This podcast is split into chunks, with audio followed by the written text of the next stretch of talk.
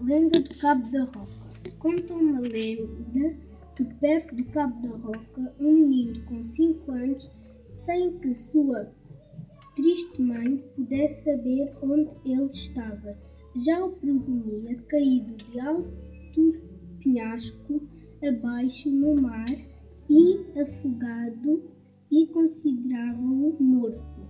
Mas a verdade era outra. Umas bruxas raptaram-no e lançaram-no num monte sobre o mar. Ao chuvo que o menino estava aguardando, os pastores que raptaram terão a notícia à vila.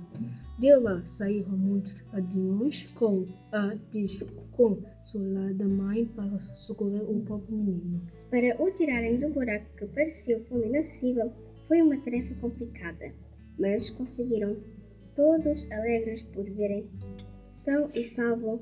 Logo a mãe lhe perguntou quem tinha posto ali e quem lhe dera de comer durante tanto tempo. O menino explicou que tinha sido as mulheres que tinham trazido pelo ar e tinham atirado para tal cova.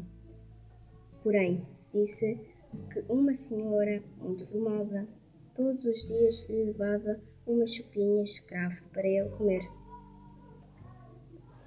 Depois, depois da história explicada e tudo estar resolvido, toda a aldeia, mais a mãe e o menino dirigiram-se à igreja para agradecer a Nossa Senhora a Nossa Senhora tudo ter acabado em bem.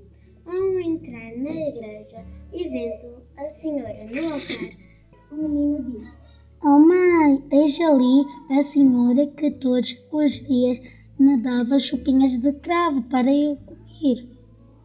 Este menino chamava-se Gargulho, mas depois a sua rua ficou conhecida na Praça de Cascais. Chapinheiro. Letícia. Nayara, Laura, Esmeralda, João, Quarto C.